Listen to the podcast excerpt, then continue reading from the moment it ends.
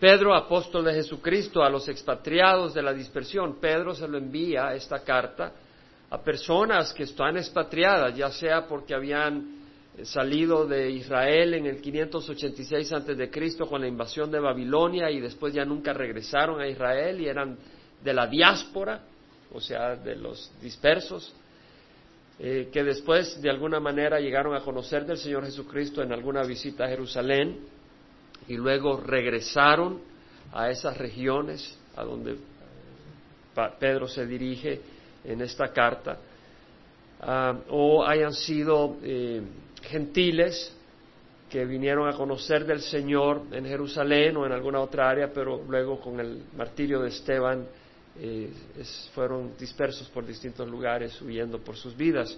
En todo caso son expatriados, es decir, sus raíces no están en donde van a vivir en estos días o donde están viviendo en esos días. Entonces Pedro dice, apóstol de Jesucristo a los expatriados de la dispersión en el Ponto, Galacia, Capadocia, Asia y Bitinia, que son esos cinco lugares eh, en lo que es Turquía ahora, eh, que se conocía como Asia Menor. Y dice elegidos, está hablando a estos cristianos, judíos como gentiles, elegidos, ya estudiamos eso, hemos sido elegidos, según el previo conocimiento de Dios Padre. Dios nos ha elegido desde antes que nosotros naciéramos. Ahora, Dios no elige a nadie que lo rechazaría, porque tenemos la libertad de rechazarlo o de aceptarlo.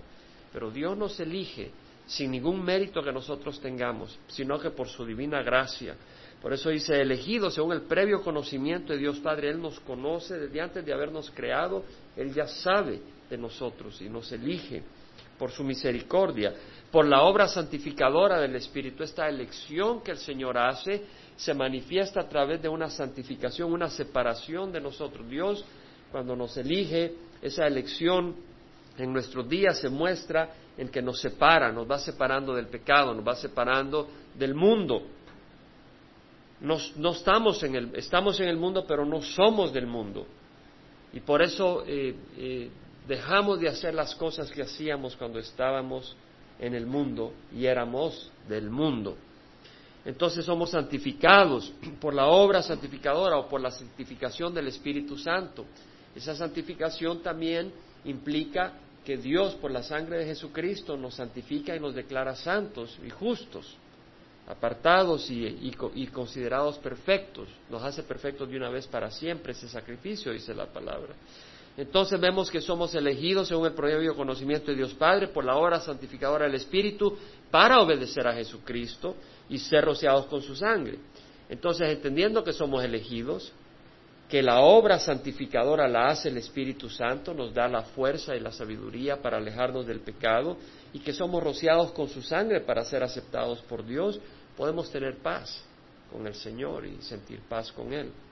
Ahora dice Pedro, bendito sea el Dios y Padre de nuestro Señor Jesucristo, que en su gran misericordia nos ha hecho nacer de nuevo a una esperanza viva. Hemos nacido de nuevo a una esperanza viva, no a una esperanza muerta, tenemos una esperanza viva mediante la resurrección de Jesucristo de entre los muertos, porque nuestra esperanza es Cristo, nuestra esperanza está viva porque Cristo resucitó de la muerte, para obtener una herencia incorruptible, inmaculada y que no se marchitará, reservada en los cielos para vosotros. Es decir, somos reservados, perdón, somos, eh, hemos nacido de nuevo a una esperanza viva, eh, que es, eh, vamos a hablar más de esto, pero también incluye una, una, herencia que esperamos. Esperamos un reino que es incorruptible, no se corroe, no, no, no se marchita, no se acaba, no se arruina, es sin mancha,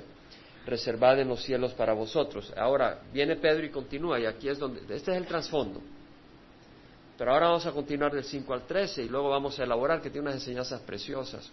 Dice que sois protegidos por el poder de Dios mediante la fe para la salvación que está preparada para ser revelada en el último tiempo, en lo cual os regocijáis grandemente, aunque ahora por un poco de tiempo, si es necesario, seáis afligidos con diversas pruebas, para que la prueba de vuestra fe más preciosa que el oro que perece, aunque probado por fuego, sea hallada que resulte en alabanza, gloria y honor en la revelación de Jesucristo, a quien sin haberle visto, le amáis y a quien ahora no veis, pero creéis en él, y os regocijáis grandemente con gozo inefable y lleno de gloria, obteniendo como resultado de vuestra fe la salvación de vuestras almas.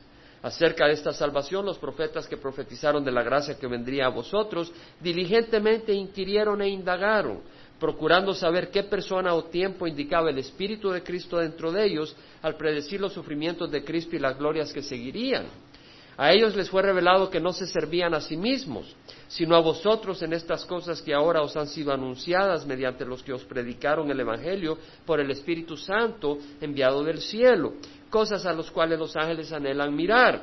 Por tanto, ceñid vuestro entendimiento para la acción, sed sobrios en espíritu, poned vuestra esperanza completamente en la gracia que se os traerá en la revelación de Jesucristo. Bueno, aquí hay mucho.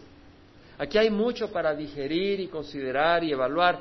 Y eh, hermanos, eh, desde que empezamos primero Pedro, hay mucha enseñanza. ¿Quién puede decir amén? Realmente, cuando estudiamos Pedro, ¿qué era lo que es ser un apóstol?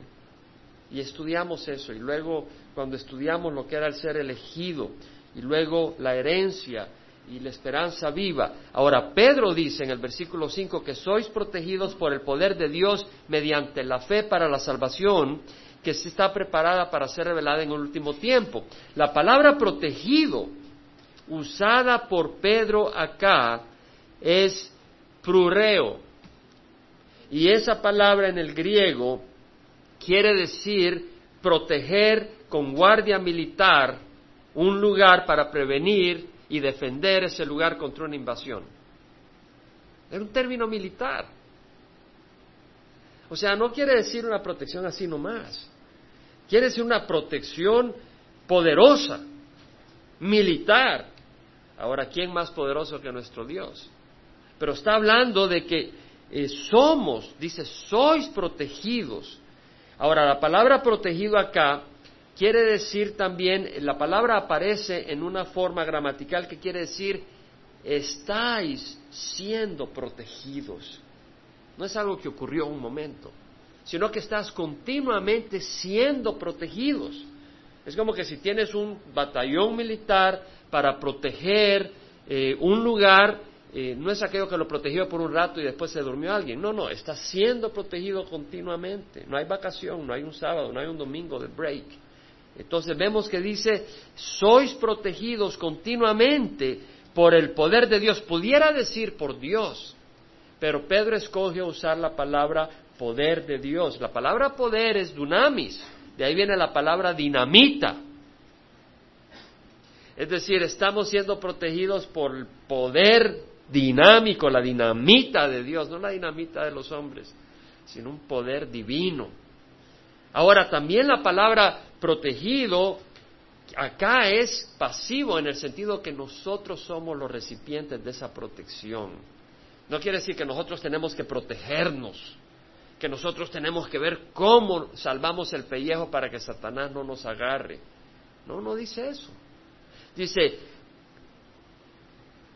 sois protegidos. Como cuando un niño es protegido por su padre, cuando un bebé es protegido en el regazo de su madre, por el poder de Dios, como cuando una oveja es protegida por su pastor cuando vienen los lobos.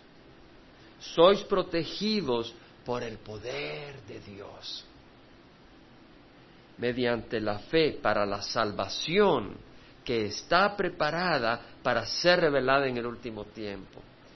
momento. Yo creí, hermano, que cuando yo dije, Señor, perdona mis pecados, ahí fui salvo. Sí. Si usted puso su fe en Jesucristo, ahí recibió la salvación. Pero no está completa. Es decir, no está completa, por eso dice la salvación que está preparada para ser revelada en el último tiempo. Hemos sido salvos si has recibido a Cristo. Yo soy salvo. Y cuando venga el Señor, gloria al Señor. Porque yo no me voy a ir al infierno, yo sé a dónde voy, voy a la presencia del Señor. Pero la salvación no se ha revelado completamente. Por eso dice, para la salvación que está preparada para ser revelada en el último tiempo. Es decir, todavía necesitamos vivir con debilidades y enfermedades. De eso no nos ha salvado necesariamente el Señor. Puede que te salve En alguna ocasión yo me di una caída tremenda, parece que es, soy popular, las caídas son populares conmigo. Y en el 82 me di una caída, pero de las buenas. Y el Señor me sanó, porque pasaba dos años con dolor de espalda, hasta que un día le dije, Señor, no, te he pedido a ti. Y ahí fue que se me fue ese dolor, después de dos años, en ese momento, ya no. Eh, pero como me gusta caerme, me he vuelto a parte otras veces, pero esa es otra historia. Pero el asunto es, tenemos un cuerpo con debilidades, con enfermedades. Vivimos en un mundo imperfecto, bajo maldición. Las cosas se oxidan, se rompen. Tú compras un carro, se te quiebra, se te arruina. Eh, te compras un vestido y, la polilla entra y te lo arruina. El Señor no nos ha salvado de eso todavía. Ah, las cosas cuestan dinero. Tienes que trabajar, se te quiebran a comprarlas. El clima destruye las cosechas, suben los precios, vienen las sequías.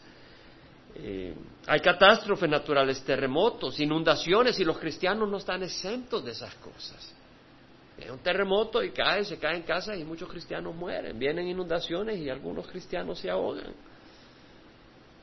Tenemos que luchar constantemente con una naturaleza pecadora que aflige nuestro espíritu.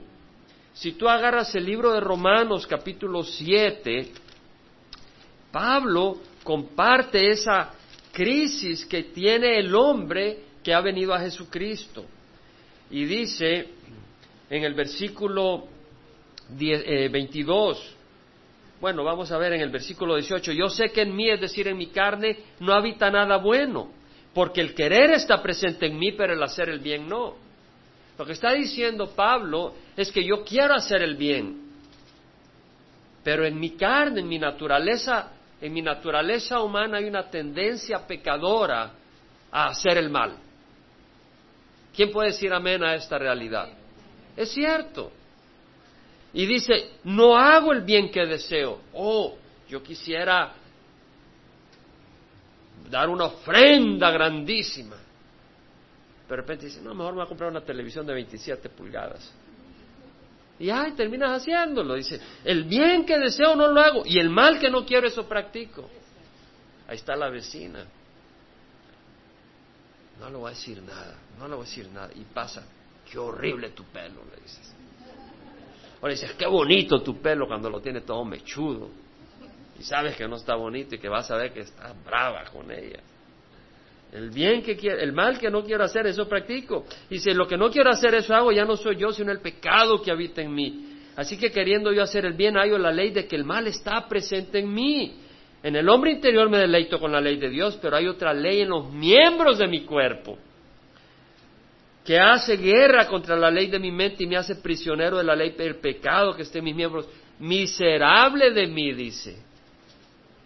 Ah, tú, Pablo, eres miserable. No, no, todos nosotros en el cuerpo, en la naturaleza humana, podemos decir, miserable de mí, ¿quién me liberará de este cuerpo de muerte? Y Pablo dice, gracias a Dios por Jesucristo, Señor nuestro. ¿Quién ha experimentado eso? Yo lo he experimentado y espero que tú lo hayas experimentado. Hay una naturaleza pecadora que lucha y constantemente está en lucha para que tú no actúes como debes de actuar. ¿Me explico? Pero tenemos el Espíritu Santo. No hagáis las obras de la carne, mas por el Espíritu poned a muerte las obras de la carne, porque si vivís conforme a la carne moriréis, pero si por el Espíritu ponéis a muerte las obras de la carne, viviréis. Si vivís conforme a la carne moriréis, dice la palabra del Señor. Pero si por el Espíritu ponéis a muerte las obras de la carne, viviréis. En Gálatas, Pablo habla también, Gálatas 5, versículo 16. Pablo dice, andad por el Espíritu y no cumpliréis el deseo de la carne, porque el deseo de la carne es contra el Espíritu y el del Espíritu contra la carne. Y estos se oponen el uno al otro de manera que no podéis hacer lo que deseáis, pero si sois guiados por el Espíritu no estáis bajo la ley. Es decir, eh, lo que está diciendo es de que hay un deseo de la carne contra el Espíritu y del espíritu contra la carne. Hay un deseo que uno va contra el otro. Entonces hay una lucha interna. Amén. Ahora, soportar, esa es otra área. Los desprecios, hemos hablado de la lucha interna que hay dentro de nosotros. Ahora, hay desprecios y abusos de un mundo enemigo a nuestro Dios también. Entonces hemos hablado de la lucha interna, hemos hablado de lo externo, que no es fácil, las dificultades, pero también hay una lucha porque el mundo es enemigo a Dios. Y en Juan 15 leemos que el Señor dice, eh, esto os ordeno, que os améis los unos a los otros. Eh, acompáñame a Juan 15. Ahora, si el mundo os odia, no os sorprendáis, dice, dice Jesús. Sabéis que me ha odiado a mí antes que a vosotros. Si fueras del mundo, el mundo amaría lo suyo, pero porque no sois del mundo, sino que os escogí del mundo, por eso el mundo os odia. Acordaos las palabras que yo os dije, un siervo no es mayor que su Señor. Si me persiguieron a mí, también os perseguirán a vosotros. Entonces vemos de que va a haber una persecución, va a haber una lucha del mundo contra nosotros. Y efectivamente va a haber una lucha de los demonios contra nosotros. Van a haber demonios luchando contra nosotros. Lo leemos en Efesios 6. En Efesios 6 dice la palabra del Señor, fortaleceos en el Señor y en el poder de su fuerza revestíos con toda la armadura de Dios para que podáis resistir las insidias del diablo, porque vuestra lucha no es contra sangre y carne, sino contra principados, contra potestades, contra los poderes de este mundo de tinieblas, contra las huestes espirituales de maldad en las regiones celestes.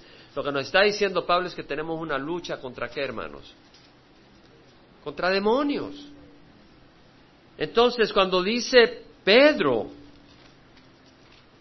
tenemos que entender cuando dice Pedro, que sois protegidos por el poder de Dios mediante la fe para la salvación que está preparada para ser reservada en el último día. Es decir, todas estas luchas se van a acabar un día. Todas estas luchas se van a acabar. Todas estas angustias se van a acabar. Todas estas luchas de los demonios contra ti se van a acabar. Todas estas luchas por las enfermedades, todas estas angustias por los costos de vida, por las dificultades, todo esto un día se va a acabar. Dios nos va a salvar de todo esto. Ahora somos salvos como hijos de Dios, pero no somos salvos de todas las consecuencias del pecado y de este mundo. Ahora, imagínate todas las dificultades de las que hemos hablado. Hay tentaciones internas por la naturaleza pecadora, hay tentaciones externas por el mundo que busca hacerte caer, hay tentaciones por Satanás que te busca destruir, hay presiones porque vivimos en un mundo difícil, angustias económicas. Es difícil. Eh, necesitas ser protegido para que no te vayas para atrás. Necesitas una protección formidable para que no te quedes en el mundo. Y esa protección poderosa Dios la da. No puedes tú. Tú no puedes, pero Dios sí. Por eso dice, sois protegidos por el poder de Dios mediante la fe para la salvación que está preparada para ser reservada en el último día. Bueno, Juan, el apóstol, en su primera epístola dice, mirad qué gran amor nos ha dado el Padre para que seamos llamados hijos de Dios, y eso somos. Por eso el mundo no nos conoce. Si ya tuviéramos un cuerpo glorioso, el mundo sabría que somos hijos de Dios, pero no lo mostramos y todavía nos afligen crisis. Entonces dice, dice, Amados, ahora somos hijos de Dios y no se ha manifestado lo que habremos de ser, pero sabemos que cuando Él se manifieste seremos iguales que Él, porque le veremos tal como Él es. Quiere decir de que cuando el Señor venga, entonces se manifestará una salvación completa en nosotros. Pablo dice, nuestra ciudadanía está en los cielos, de donde ansiosamente esperamos un Salvador nuestro Señor Jesucristo, el cual transformará nuestro cuerpo de humillación en conformidad al cuerpo de su gloria, por el poder que tiene para sostener todas las cosas, a, sujetar todas las cosas a sí mismo. Jesús tiene el poder para sujetar todo a sí mismo, todo, no hay un pájaro, no hay una gota de agua, no hay un microbio que no esté sujeto a Jesucristo. Todo está sujeto a Jesucristo. Y un día seremos transformados por ese poder, de este cuerpo de humillación a un cuerpo glorioso, a la gloria de Jesucristo. Entonces vemos de que esa salvación va a ser revelada un día y somos protegidos. ¿Por qué somos protegidos? ¿Por nuestro esfuerzo? por el poder de Dios. Amén. Ahora, entendamos de que ese poder de Dios tiene una llave. ¿Cuál es esa llave? Es la fe. Ahí dice, sois protegidos por el poder de Dios mediante la fe. Es importante, si tú te alejas de las oportunidades de fortalecer tu fe, te alejas del poder protector de Dios para que puedas disfrutar de esa salvación. La fe se fortalece. Cuando estudiamos la palabra del Señor, ¿te fortalece o no te fortalece tu fe? Te fortalece. Entonces, ¿qué necesitamos hacer para tener esa protección? Esa protección es de Dios. Pero lo que necesitamos hacer es disponer nuestro corazón a las reuniones donde hay alabanza, a reuniones donde estudiamos la palabra, a orar unos por otros, a la oración. La oración fortalece nuestra fe y entre más estás buscando servir al Señor, mayor va a ser el ataque de Satanás contra ti y del mundo contra ti. Porque entre más buscas servir al Señor, más reprochas tú con tu vida al mundo que quiere vivir para sí mismo y no para Dios. Y ese reproche les insulta y te van a atacar. Y Satanás también y sus demonios te van a atacar con más ganas. Entonces lo que nosotros necesitamos hacer es avalarnos, a adquirir toda esa oportunidad, aprovechar toda esa oportunidad para que nuestra fe se fortalezca. Porque a través de esa fe Dios nos protege. Amén, hermanos. Ahora, eh, la exhortación es a esa fe. Cuando vinieron los judíos, se le acercaron a Jesús después de la multiplicación del pan y los peces, le dijeron, eh, Señor, ¿qué debemos de hacer para practicar las obras de Dios? ¿Qué debemos de hacer para practicar las obras de Dios? Y el Señor Jesús les contestó, esta es la obra de Dios, que creáis en el que Él envió. Creer en el Señor. ¿Qué es lo que pasa cuando estás siendo probado y estirado y en tribulación? Estás siendo tentado a dejar de creer, a dejar de creer que esto es solo por un momento y que hay un beneficio tremendo que sobrepasa la angustia temporal. Y por eso muchos se rajan, porque su fe se quebranta. Debemos de tener una fe fuerte, y esa fe fuerte debe de nacer de esa experiencia con el Señor, con su palabra, con la oración. Entre más sea la crisis que estés pasando, más busca tiempo con el Señor para fortalecer la fe. Hebreos 11.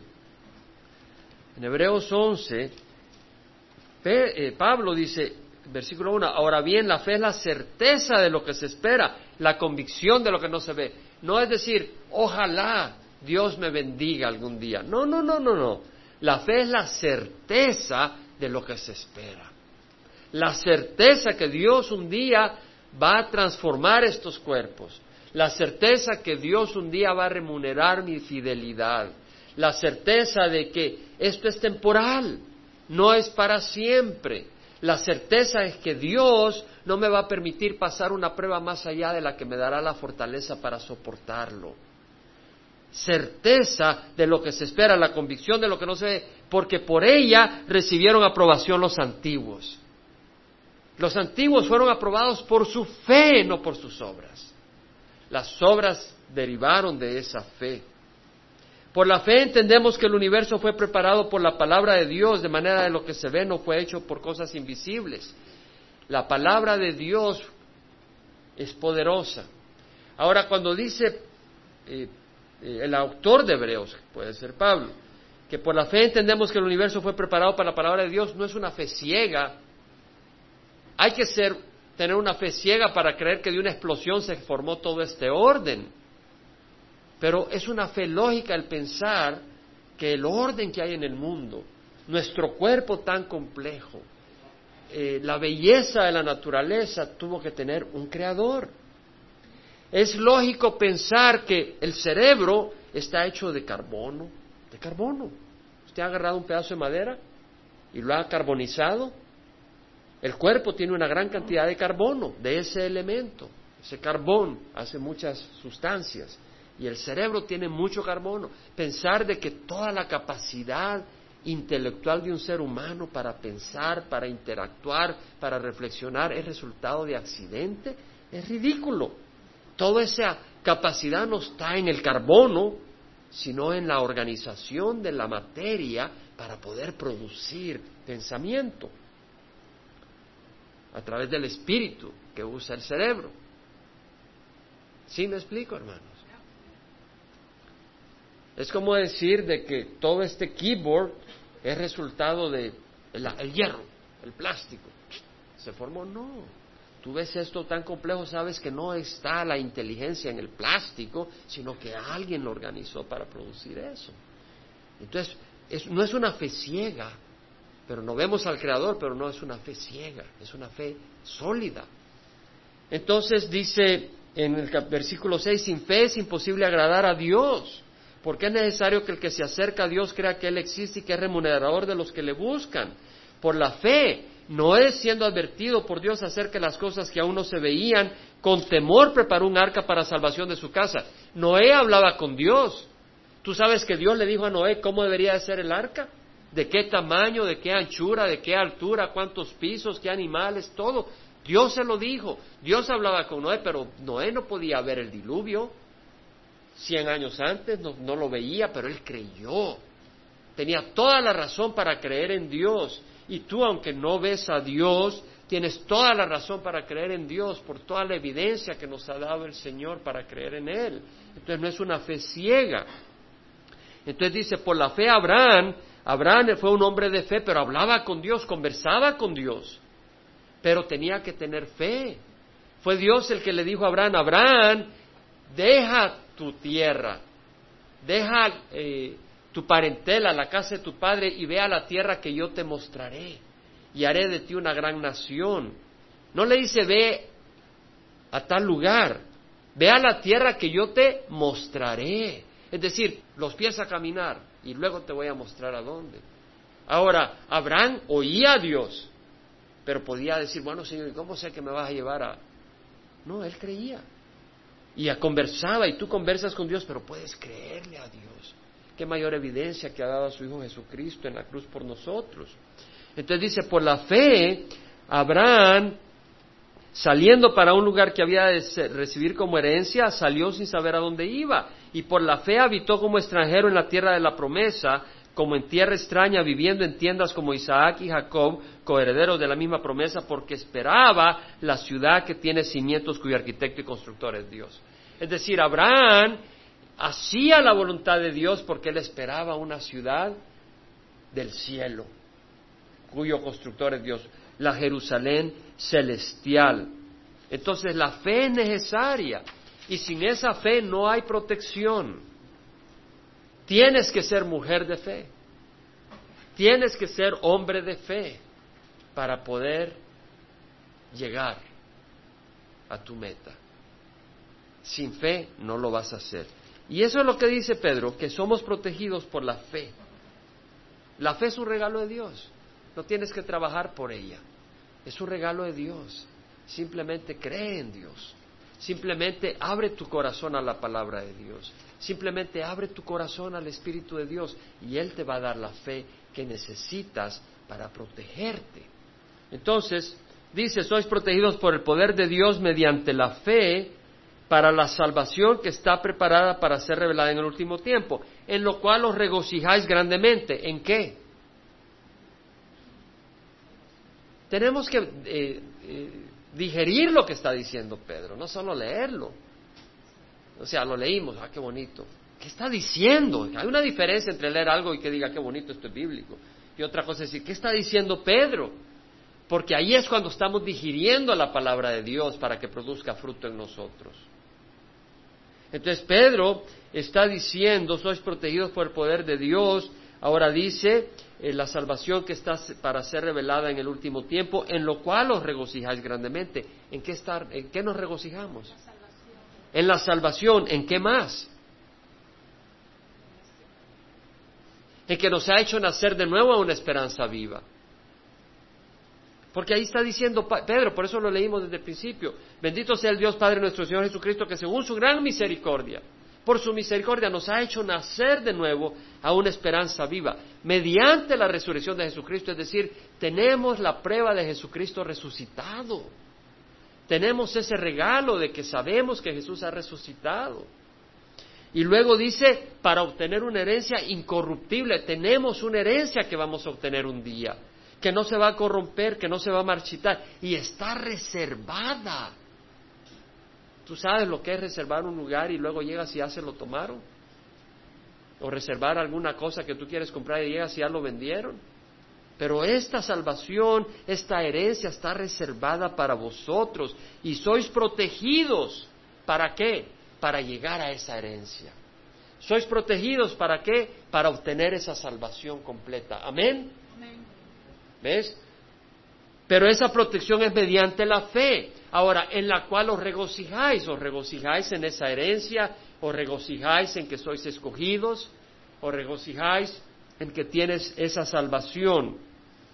Es necesario para regocijarse considerarlo. ¿Cómo te puedes regocijar tú que ganaste cien mil dólares si no lo consideras? ¿Cómo puedes regocijarse tú de que te van a dar una medicina y esa medicina trae sanidad contra alguna infección que tú tienes si ni siquiera lo consideras ni lo piensas? Solo estás pensando en tu enfermedad. Pero todos nosotros que hemos recibido a Cristo un día vamos a ser sanos de toda dolencia. ¿No es eso lo que dice el Señor? Amén. Y todos nosotros un día vamos a ser salvos de esa circunstancia que tú ahorita sabes cuál es, de la que tú desesperadamente gritas en tu corazón para ser salvo. Amén. Tú la sabes, yo no la sé, pero tú la sabes. Tú sabes de qué situación tú quieres ser liberado. Un día serás salvo de toda esa circunstancia de toda esa condición, de toda esa opresión, de toda esa humillación, de todo ese sufrimiento. Un día serás totalmente liberado. En Mateo, el Señor dice, bienaventurados seréis cuando os insulten y persigan y digan todo género de mal contra vosotros falsamente por causa de mí. Regocijaos y alegraos porque vuestra recompensa en los cielos es grande porque así persiguieron a los profetas que fueron antes que vosotros. Es decir, el Señor Jesucristo le dice a los que estaban siendo perseguidos, regocijaos. ¿Y qué les pone como razón de regocijaos? Recompensa en los cielos será grande. ¿Dónde hay que poner los ojos? En los cielos. Poner la mira en las cosas de arriba, no en las de la tierra, dijo Pablo en la epístola a Colosenses. He aquí, dice el Señor en Isaías, yo creo cielos nuevos y una tierra nueva, y no serán recordadas las cosas primeras ni vendrán a la memoria. ¿Quién quisiera olvidar algunas cosas en su vida? Mira lo que dice. Yo creo, o sea, de crear cielos nuevos y una tierra nueva, y no serán recordadas las cosas primeras. Toda la angustia, todas las crisis, todos los abusos, todas las dificultades, todas las estupideces que tal vez cometimos, todas las cosas vergonzosas que algún día haces o hiciste. Espero que no las hagamos. Las hicimos en el pasado, pero somos salvados y santificados para no seguir en el lodo. Dice, todas esas quedarán atrás. Por eso dice, gozaos y regocijaos para siempre en lo que yo voy a crear. Isaías 65, 17 al 18. Ahora, Pedro dice, en lo cual os regocijad grandemente aunque ahora por un poco tiempo, si es necesario, seáis afligidos con diversas pruebas. Hay un contraste. Regocijaos todo lo que viene. Regocijaos esa salvación que va a ser revelada. Regocijaos por esa herencia incorruptible, inmaculada, que no se marchistará, reservada en los cielos para vosotros. Regocijaos de todo eso, aunque, dice Pedro, aunque ahora si es necesario seáis afligidos con todo tipo de tribulaciones o como dice esta traducción, se ha desafligido con diversas pruebas. Aunque, es decir, hay un contraste. Todo eso es muy lindo, pero por un poco de tiempo, Perspectiva. No te olvides. No, yo ya tengo tres años de estar en este problema, ya no lo aguanto. ¿Qué es eso con toda la eternidad? No, pero ya no aguanto. Por eso ven y aliméntate de la palabra. Por eso ven y pon los ojos en el Señor. Por eso ven y, y júntate con nosotros para adorar a Cristo Jesús. Para ayudarte a poner los ojos en el cielo. Porque si te quedas solo o sola en tu propio problema, tienes tus ojos en el problema y no sales adelante. Entonces pierdes la protección porque se derrumba tu fe.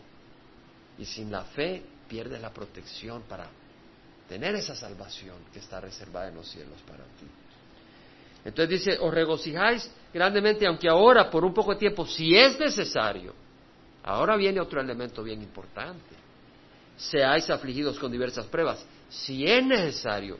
Lo que quiere decir es de que Dios, que sostiene todas las cosas, sujeta todas las cosas a sí mismo por su poder. Jesús sujeta todo a sí mismo por su poder. Ese Dios puede decir es necesario. Pero si no es necesario, ¿vas a ser afligido? Lee el versículo 6, en lo cual os regocijad grandemente, aunque ahora por un poco de tiempo, si es necesario, seráis afligidos con diversas pruebas. Quiere decir que si no es necesario, no vas a ser afligida por la prueba. Si no es necesario, no vas a ser afligido por la prueba. Si no es necesario, no voy a ser afligido por la prueba. Y Él tiene el control para poder llevar a cabo lo que Él quiere hacer. Estoy hablando de Dios. Entonces, si Dios dice, es necesaria la prueba en, en Jorge, es necesaria la prueba en Jaime, en quien desee, el Señor la va a traer. No hay vuelta a Dios. No hay vuelta a Dios. Ahora, la palabra afligido, para que seáis afligidos, no es, ay, me afligí. No, no, no. No quiere decir eso. La palabra afligido es lupeo. Quiere decir entristecer, causar tristeza, lanzarlo a uno en un estado de tristeza, inquietar. Bueno, en el inglés, la King James Version, la versión del King James, dice you are in heaviness. O sea, estás bajo pesadumbre, bajo carga. Eso es lo que quiere decir. En la nueva King James Version dice, you have been grieved, es decir, te has, te has apachurrado. Estaba tratando de poner alguna palabra nuestra. Tristeza, pero tristeza puede ser, la palabra es más que tristeza para nosotros. Por eso digo es apachurrado. Porque pesadez es más que tristeza. ¿Sí me explico? Hay una, ¿cómo? Condolencia, eh, de, hecho, grief, un duelo, una condolencia, fue apachurrado, o you have been distressed, afligido. Pero esto más o menos le da una idea. Ahora, para darle una mejor idea todavía, para darle una mejor idea, cuando Jesús va al huerto Getsemaní, la noche antes que va a ser entregado, toma consigo a Pedro y a los hijos del Zebedeo y dice la palabra comienza a entristecerse y a angustiarse. Esa es la palabra que usa. Lupeo. Es una aflicción, una carga. No es así. Eh, en 1 Tesalonicenses 4:13, Pablo dice, no queremos hermanos que ignoréis acerca de los que duermen para que no os entristezcáis como lo hacen los que no tienen esperanza. La palabra ahí es lupeo. O sea, hay tristeza, hay causas de aflicción en nuestras vidas. No diga, yo soy cristiano, soy espiritual, soy de hierro. No, vienen aflicciones, vienen cargas, vienen pruebas duras. Y la palabra dice diversas pruebas de distintos tipos. Las pruebas son presiones, circunstancias que sirven para revelar la condición, el estado de una persona. La tentación es una prueba, en el sentido de que no quieres ser tentado, pero hay una tentación interna por tu naturaleza pecadora. No quieres ser tentado, pero hay una tentación externa por el mundo pecador. No quieres ser tentado, pero Satanás te tienta para destruirte. Y además, por el mundo en que vivimos hay aflicción y problemas y adversidad.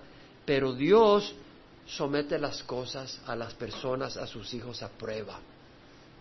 Acá dice, si Él tiene control y tú pasas por una prueba, ¿quién es la causa principal de esa prueba? Es Dios. Pregúntale a Job. ¿Quién fue el que dio la luz verde para que zamaquearan a Job?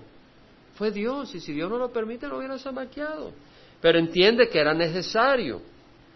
Entonces, os regocijáis grandemente, aunque por un poco de tiempo, si es necesario, seáis afligidos con diversas pruebas. Ahora, el domingo pasado un hermano recogió un arete del suelo que era de oro y lo agarró y empezó a jugar con él en la mano y se le quebró y era de plástico adentro.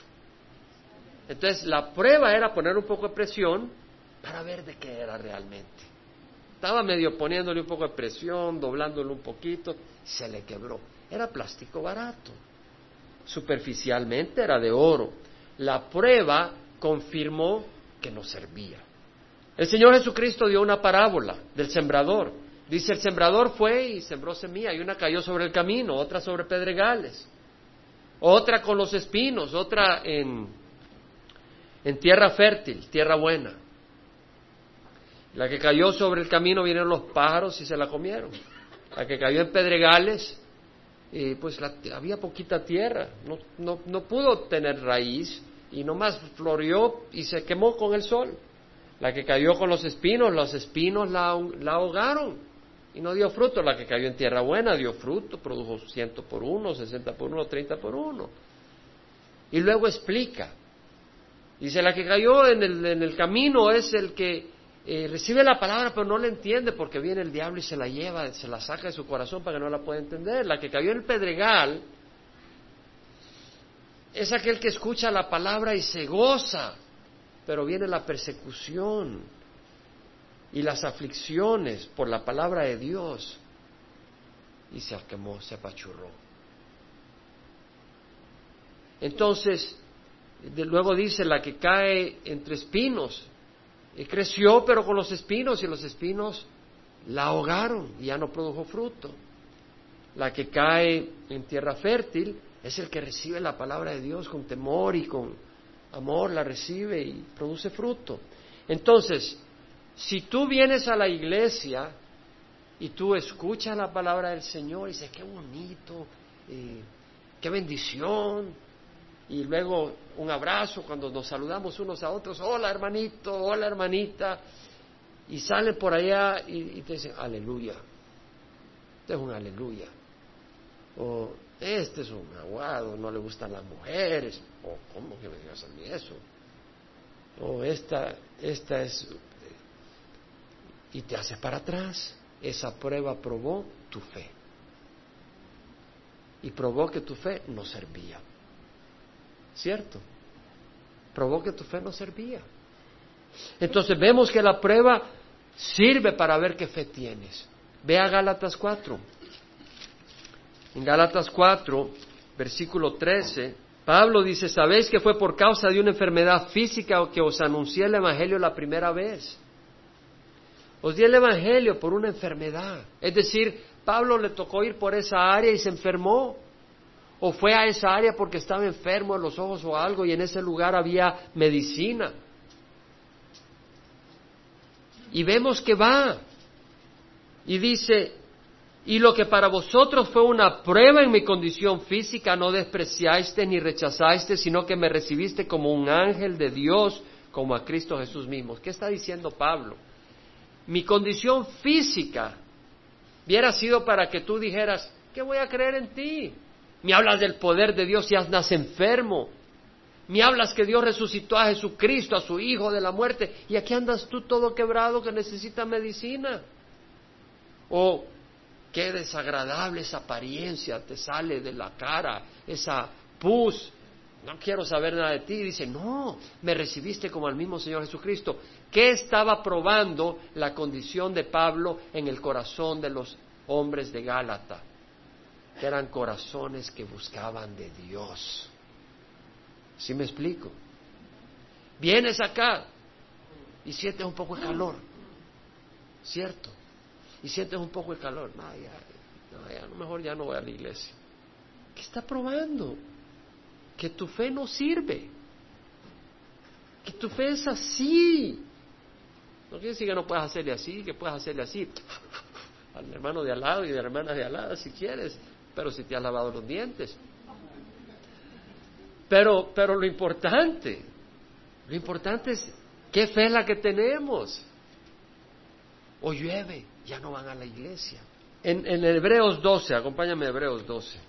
Por tanto, puesto que tenemos en derredor nuestro tan gran nube de testigos, despojémonos de todo peso y del pecado que tan fácilmente nos envuelve y corramos con paciencia la carrera que tenemos por delante, puesto los ojos en Jesús, el autor y consumador de la fe, quien por el gozo puesto delante de él soportó la cruz, menospreciando la vergüenza y se ha sentado a la diestra del trono de Dios. ¿Qué hizo Jesucristo?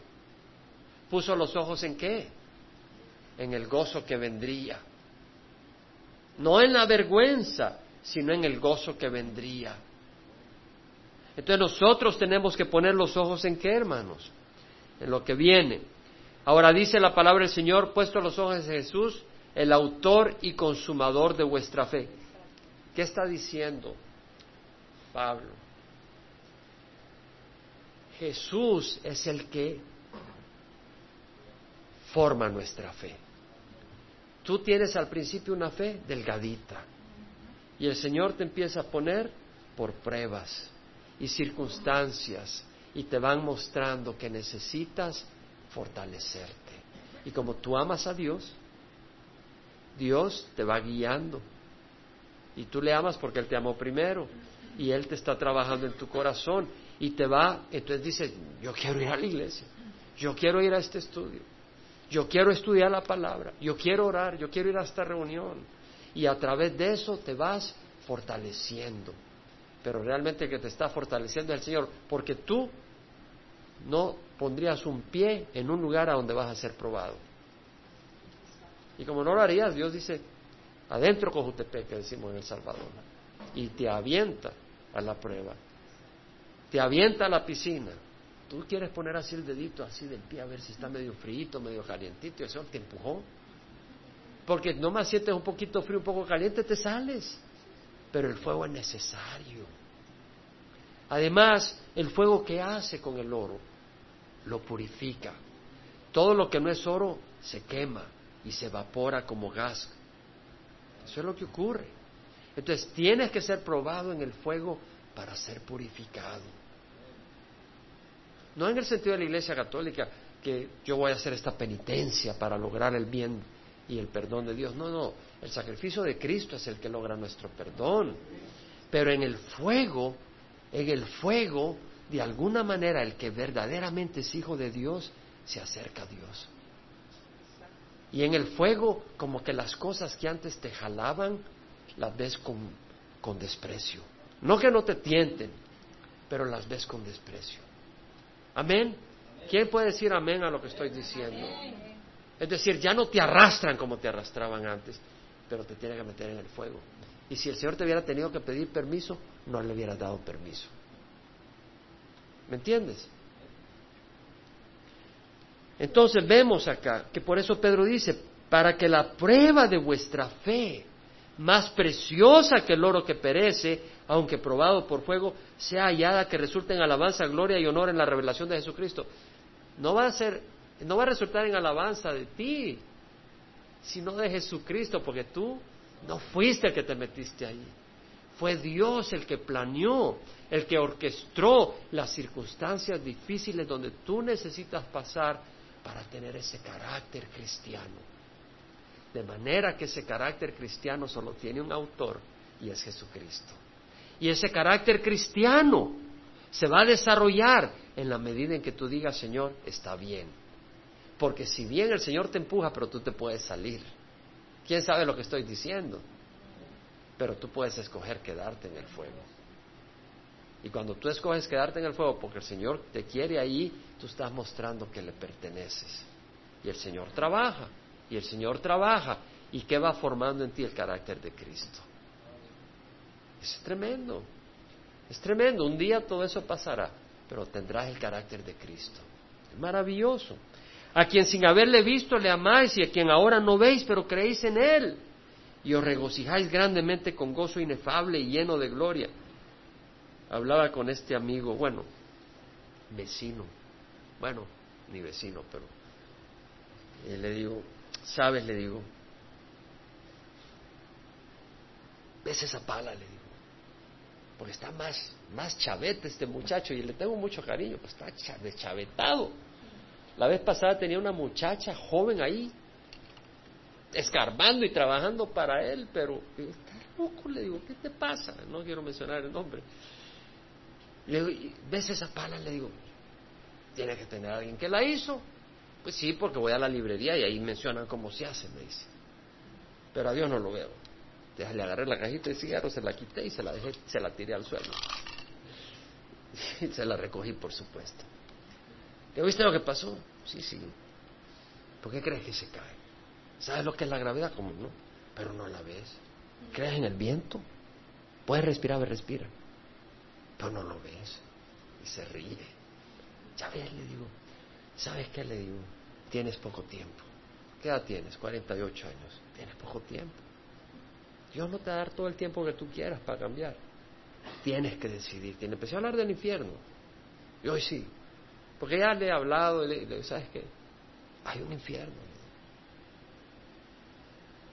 Y ahí no hay esperanza.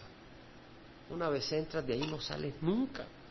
Y le empecé a hablar y ahí sí me empezó a escuchar, como nunca me empezó a escuchar y en eso le sonó el celular. Y sé que Satanás está detrás de este hombre. Sé que está. Pero yo le sigo amando, le sigo mostrando cariño y... Pero el que no lo hayas visto no es para razón para no creer. ¿Me explico? Porque no ves el viento y crees, no ves la gravedad y crees. No ves la electricidad, pero a ver si le pones el dedito a estos, a estos asuntos. No vas a hacer esa tontería.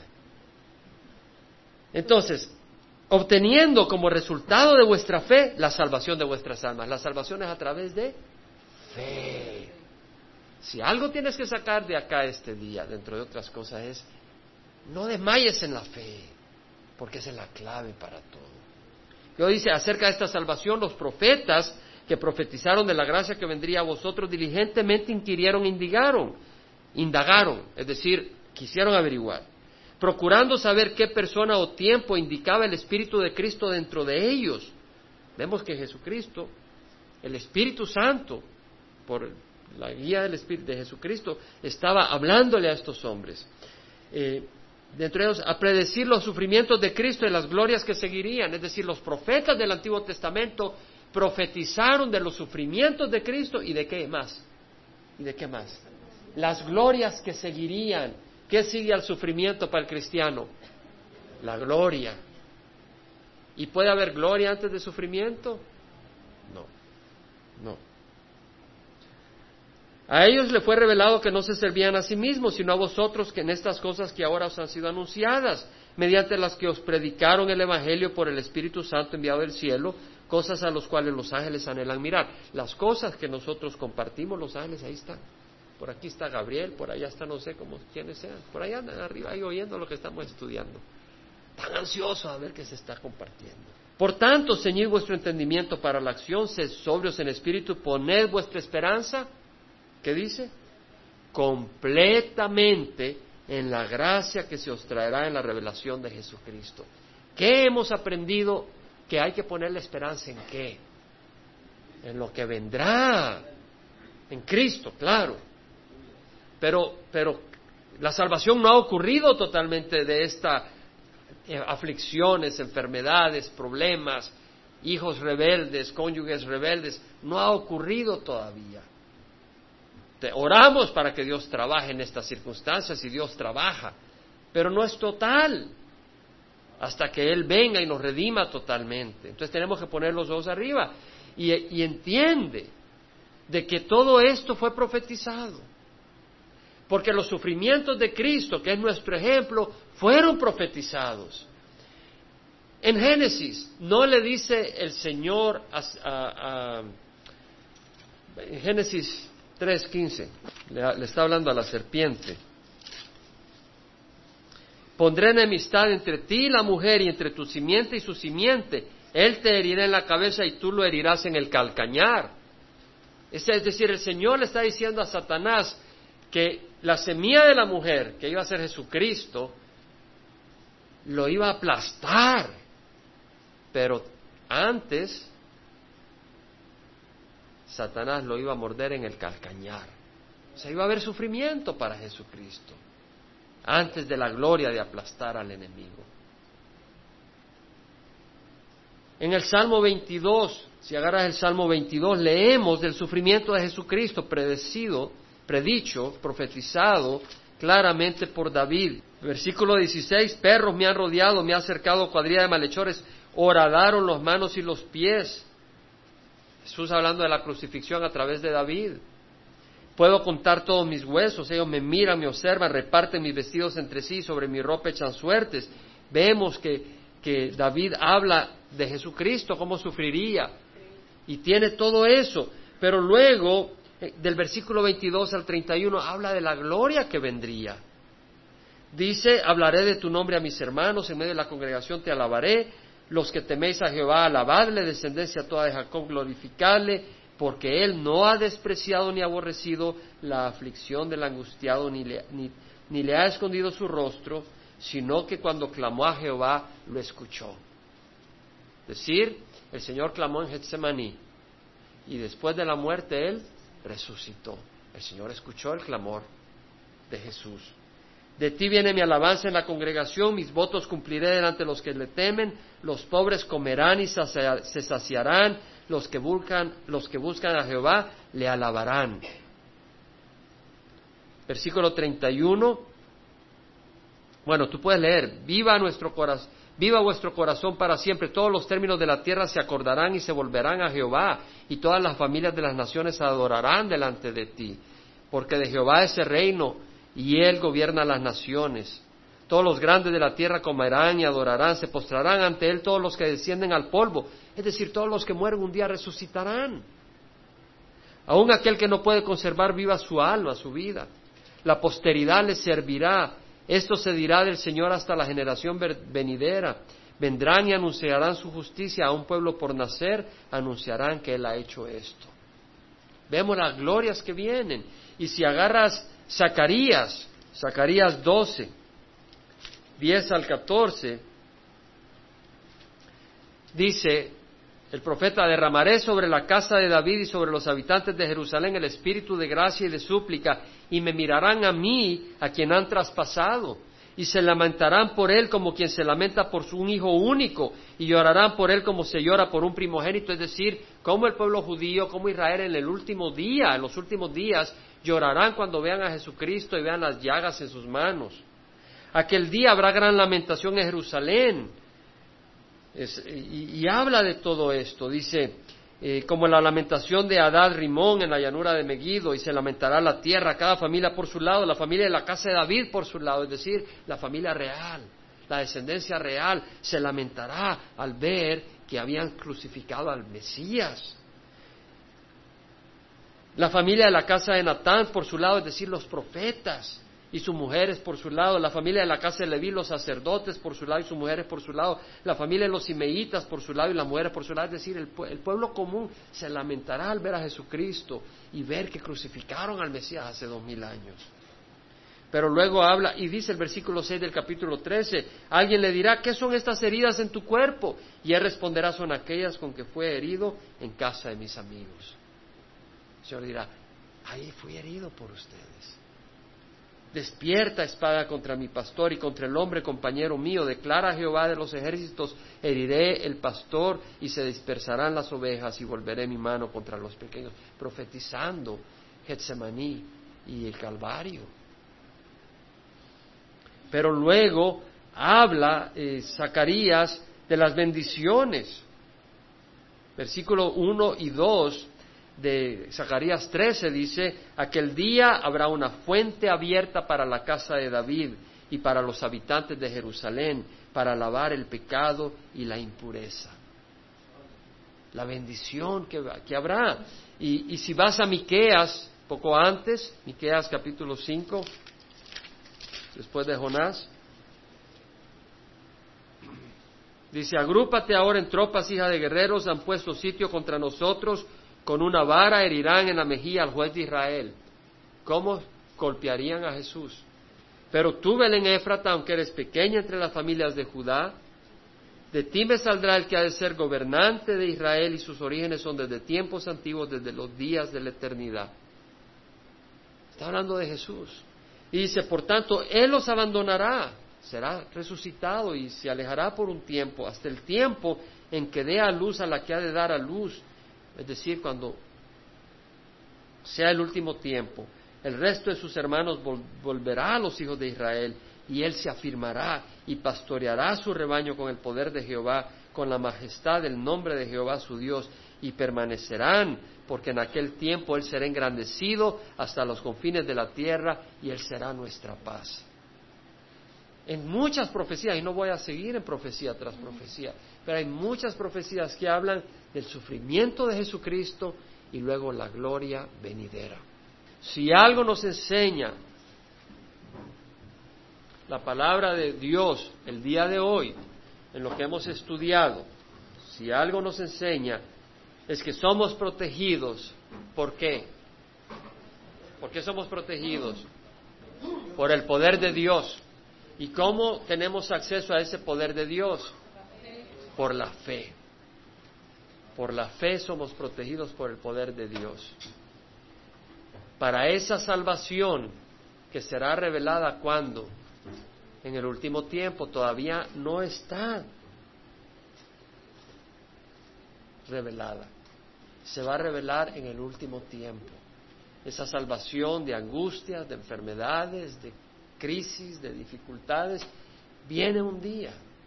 Entonces tenemos que poner los ojos, como dice, nuestra esperanza completamente en la gracia que se os traerá en la revelación de Jesucristo. Vamos a cerrar los ojos. Padre, te rogamos que esta palabra que hemos estudiado hoy, Señor, sea abrazada por cada uno de nuestros corazones,